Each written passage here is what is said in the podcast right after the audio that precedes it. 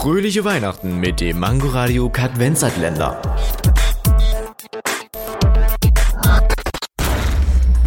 Was macht ein Virus im Rechner?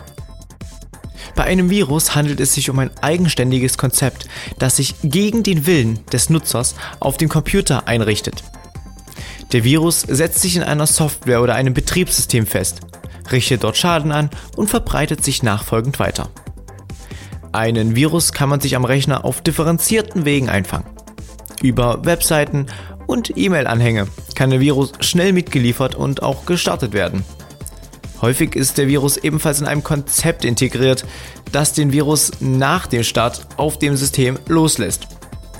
Zum Beispiel 2018 hat es ein Junge namens Scott McCall geschafft, für 28 Minuten einen Virus auf Angela Merkels Rechner zu platzieren und geheime Daten herauszufinden. Ebenfalls wurde Donald Trump von zwei Unbekannten gehackt.